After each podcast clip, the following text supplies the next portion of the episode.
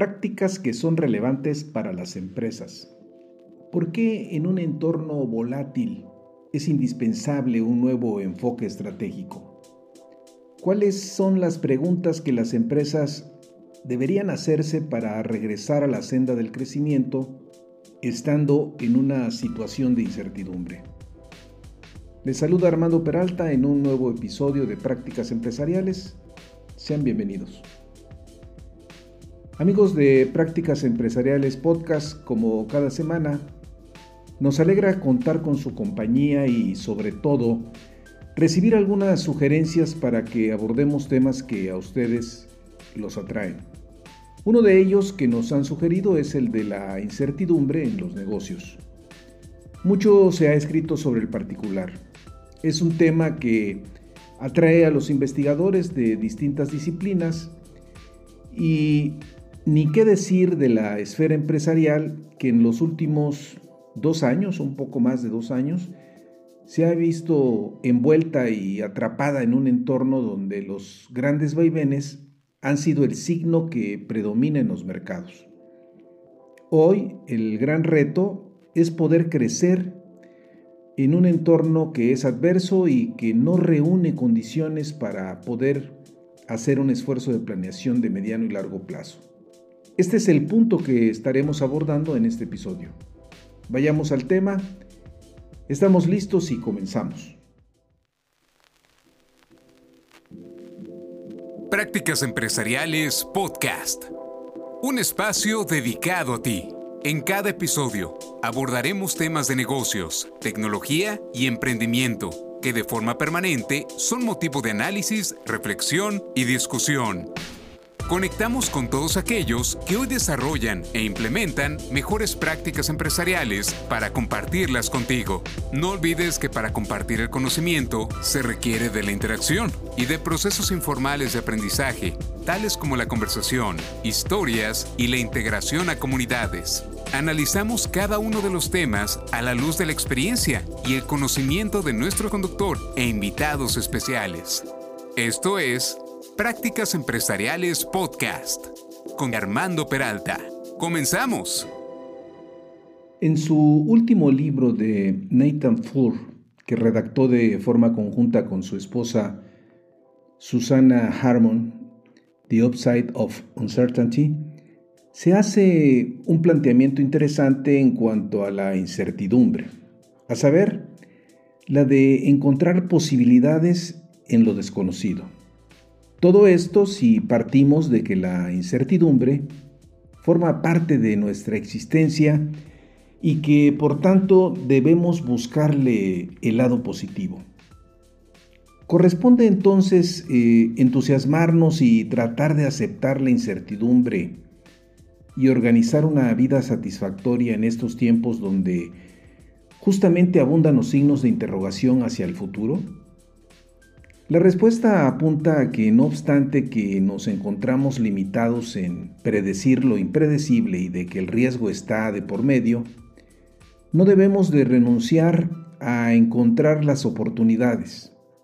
Esta visión positiva de un entorno incierto nos lleva a la perspectiva de reconocer que detrás de una elección, acto e innovación, encontramos una fase de incertidumbre.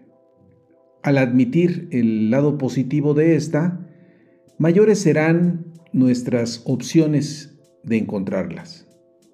Por ejemplo, eh, York Esser planteaba recientemente, a mediados de este año, que los desafíos abundan y a las empresas les resulta casi imposible planificar el futuro. Un entorno tan volátil requiere un nuevo enfoque para idear una estrategia. Resulta del todo entendible que no obstante que llevamos más de dos años del impacto de la pandemia y de que cada día tenemos o más bien tendemos a una nueva normalidad, la incertidumbre sigue estando presente y que para muchas empresas que han logrado sortear estos tiempos de dificultad, sus finanzas eh, registran el efecto de una economía menos dinámica, a pesar de que muchas de ellas han hecho esfuerzos para reducir costos. Esto nos lleva a que las, pues grandes eh, apuestas difícilmente hacen presencia en un entorno incierto. Muchas de las quejas, eh, por ejemplo, en nuestro propio medio, es de por qué los niveles de inversión de la inversión privada eh, no logran recuperar eh, los volúmenes que previamente se tenían. Y en parte responde a esta situación. Desde luego, no nos podemos quedar en un estado de parálisis. Encontramos voces que plantean que las empresas deben, en, un entorno de esta naturaleza, reorientarse. Uno de los enfoques postula que los marcos de gestión que tradicionalmente habían dado resultados en el pasado en un mundo que era más predecible y que descansaba en el uso óptimo de los recursos, la división del trabajo, la economía de escala, entre otros, resultan ahora insuficientes donde el mundo registra giros eh, inesperados. Me pregunto, ¿quién consideró dentro de su revisión anual de planeación estratégica al cierre del 2019 lo que nos esperaba a la vuelta de la esquina en el 2020? York Esser apunta que dentro de los replanteamientos que debemos hacer es cambiar nuestra mentalidad de economías de escala a economías de red, que es algo que Carl Shapiro y Hal Varian, dos economistas, ya habían planteado desde 1998 en su ya famoso libro de Information Economy. Antes de continuar, expliquemos estos dos conceptos para dar una mayor claridad a lo que estamos exponiendo. Se entiende por economía de escala en el campo de la microeconomía eh, a la capacidad que tienen las empresas de reducir sus costos de producción de un bien en la medida que incrementamos el volumen de la producción. Esta reducción no obedece a una disminución en los precios de, los, de las materias primas que estamos utilizando para producir el bien en cuestión, sino más bien por un mejor aprovechamiento que estamos haciendo de los materiales. Estamos aprovechando de mejor forma nuestra infraestructura instalada. No es lo mismo el costo unitario de un producto cuando estamos utilizando nuestra capacidad instalada a un 40% que cuando la estamos utilizando a un 70-80%.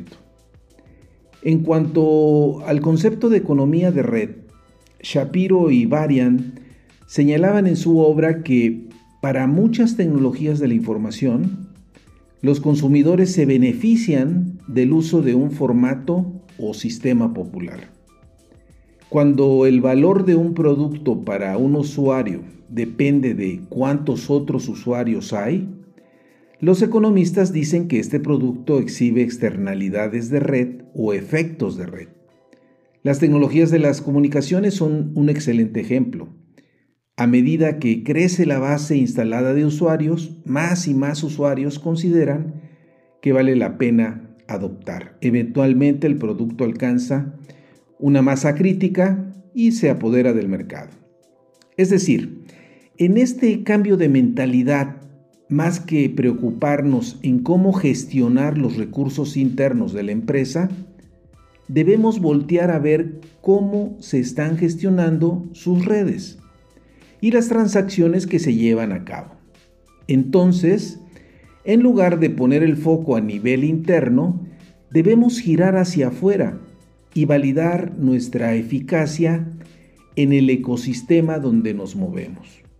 Tal y como Marco Dini nos dice, se trata de un desafío que muchos grupos económicos han enfrentado exitosamente, asumiendo la transformación desde el viejo modelo Fordista hacia estructuras de producción flexibles, pero también deja espacio para sistemas productivos centrados en pequeñas empresas organizadas en estrategias comunes.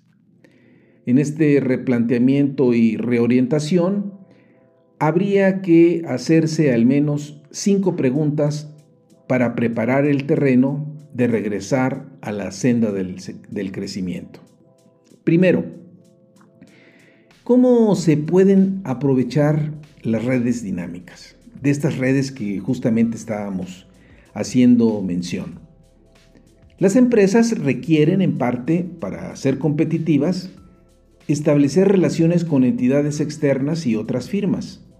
En un sistema abierto, las empresas hacen intersección con redes de proveedores, red de usuarios y redes socios. Estas redes, por lo general, son dinámicas dada la evolución que van teniendo en el tiempo. La ciencia de la complejidad se aboca a entender el funcionamiento de estas redes, de donde se puede desprender lecciones para las prácticas empresariales. La mejor manera de aprovechar estas redes es mediante el establecimiento de asociaciones dinámicas con otros jugadores que pueden ir más allá de las fronteras del sector. Esser hace referencia a un caso que a él le tocó vivir con una compañía aérea que replanteó sus asociaciones de business to business y la manera como se estaba relacionando con su ecosistema. Esto implicó que cada área de negocio de la compañía, en conjunto con los socios externos, tomara la responsabilidad de las áreas de creación de valor, cubriendo el ciclo que iba desde la programación, fijación de precios, agregación de datos y el pago. Se analizaron diferentes escenarios de mercado y se les daba la facultad de negociar con otros jugadores así como establecer alianzas. Un resultado interesante se materializó cuando la compañía estableció una asociación estratégica con una firma que había sido su rival en el pasado. Un pronosticador de precios quien ahora se hizo responsable de mejorar la gestión del rendimiento, lo cual se logró. Y así como este ejemplo, existen mucho más eh, dependiendo de las circunstancias y del tipo de cooperación empresarial establecida. Una segunda pregunta consiste en qué tanto podemos prepararnos para un futuro que es incierto. Dar respuesta a esta pregunta conlleva un cambio de paradigma. El enfoque predictivo que se ha venido siguiendo en las organizaciones gira en torno a establecer condiciones de certeza. No podemos continuar en esta ruta.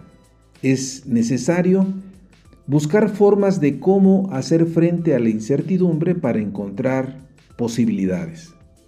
¿Qué tenemos entonces a nuestro alcance para movernos en una línea distinta?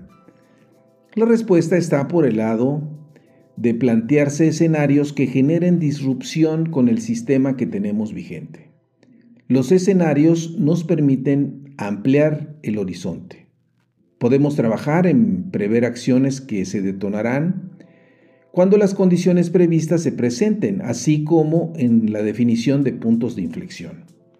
Si hiciéramos una analogía con el análisis de riesgo, equivaldría a definir los umbrales que establecemos ante la materialización de un incidente.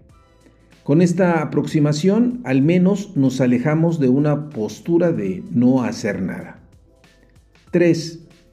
¿Cómo aprovechar la experimentación? Si ya se ha planteado en el punto anterior que el enfoque predictivo basado en la previsión, planificar, ejecutar, no es la mejor manera de lidiar con la incertidumbre, también resulta viable cuestionar, por tanto, el hecho de establecer una ruta predefinida.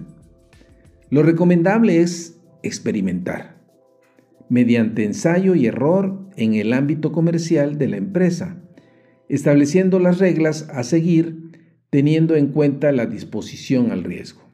Este enfoque de la experimentación se puede aplicar en distintas áreas, estableciendo la tasa mínima y máxima de fracaso y conforme se van logrando resultados se van adoptando y desplegando en beneficio de nuestros clientes y del negocio. Para el diseño de estos experimentos se requiere de la participación que nos pueden aportar los científicos de datos. Este es todo un tema en el cual muchas empresas ya se han involucrado en la actualidad, principalmente quienes han optado por la digitalización. 4. ¿Cómo consolidar nuestra estrategia comercial a nivel de las operaciones? Si ya hemos avanzado en el campo de la experimentación y establecidas las reglas que serán comunes en todos los experimentos y áreas de negocio, debemos cuidar que nuestra estrategia comercial sea simple y esté alineada con las reglas de experimentación, así como lo que se vaya aprendiendo de las operaciones que van registrando cambios y ajustes según vayamos profundizando en la experimentación. En la definición de la estrategia comercial se debe de considerar un enfoque de arriba hacia abajo y de abajo hacia arriba, estableciendo de forma clara las reglas que serán dadas a conocer por brigadas comercial, comerciales eh, multifuncionales quienes pueden diseñar y explorar negocios. Para modelar este proceso bidireccional, al principio habría que contar con el apoyo de algún externo y posteriormente la empresa se irá apropiando del mismo. Este enfoque tiene un mayor soporte en las operaciones y rompe con los enfoques previos que se basan más en la elaboración de planes maestros.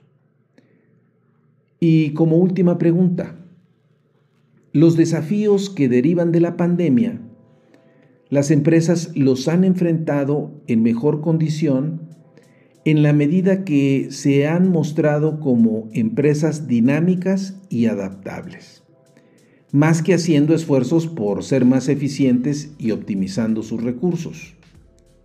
La manera en que estemos diseñando la organización mostrará resultados en su desempeño. En este sentido, el concepto de los escuadrones comerciales resulta relevante en, este nuevo enfoque. York Esser nos dice que las plantillas comerciales dinámicas y multifuncionales pueden ser un elemento clave en lo que hace que una organización sea adaptable. Utilizar escuadrones comerciales es preferible a seguir con unidades comerciales tradicionales rígidamente estructuradas y separadas. Ventas, precios, distribución, promociones, etc. Cada una con su propio objetivo presupuestario los escuadrones deberían haber compartido objetivos empresariales como aumentar los beneficios brutos o la participación de la empresa en segmentos específicos. De aquí eh, desprendemos la importancia que desempeña el diseño de la organización. Desde luego esto implica un reto para los ejecutivos de la empresa que será resuelto si se tiene la capacidad de adaptación.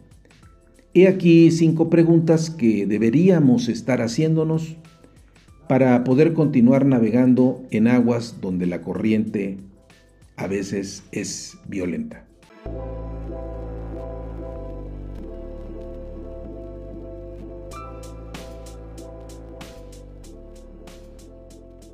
Hoy nuestros ejecutivos pueden adoptar una postura que los lleve a lidiar con la incertidumbre, tratando de sortear las distintas amenazas que se cruzan en su firmamento, o bien ejecutivos que emprenden acciones en la búsqueda de nuevas oportunidades.